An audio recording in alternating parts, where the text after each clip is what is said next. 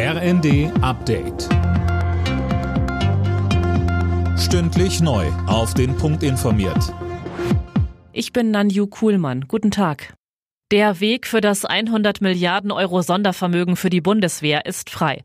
Nach dem Bundestag hat auch der Bundesrat zugestimmt. Auch hier kam die nötige Zweidrittelmehrheit für die Grundgesetzänderung zustande. Der Leiter der Bayerischen Staatskanzlei Florian Herrmann von der CSU.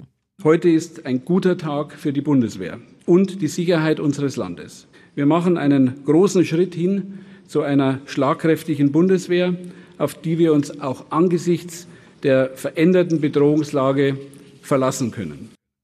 Die Länderkammer hat außerdem die Rentenerhöhung zum Juli genauso wie den 12 Euro Mindestlohn ab Oktober abgesegnet.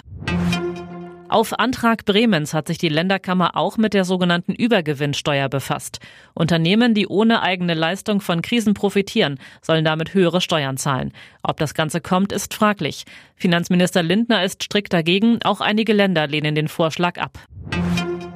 Wirtschaftsminister Habeck und mehrere Verbände rufen alle gut 80 Millionen Deutschen zum Energiesparen auf, damit Deutschland unabhängiger von russischen Importen wird und was fürs Klima tut.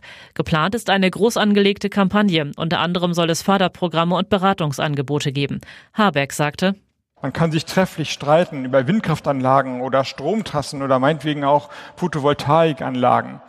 Aber die eingesparte Kilowattstunde, die sieht man ja nicht. Also es ist vergleichsweise schwer, ein Bewusstsein dafür zu erzielen, die Aufmerksamkeit, die wir gemeinsam der Energieeffizienz, der Einsparung entgegenbringen müssen, sie muss deutlich höher werden.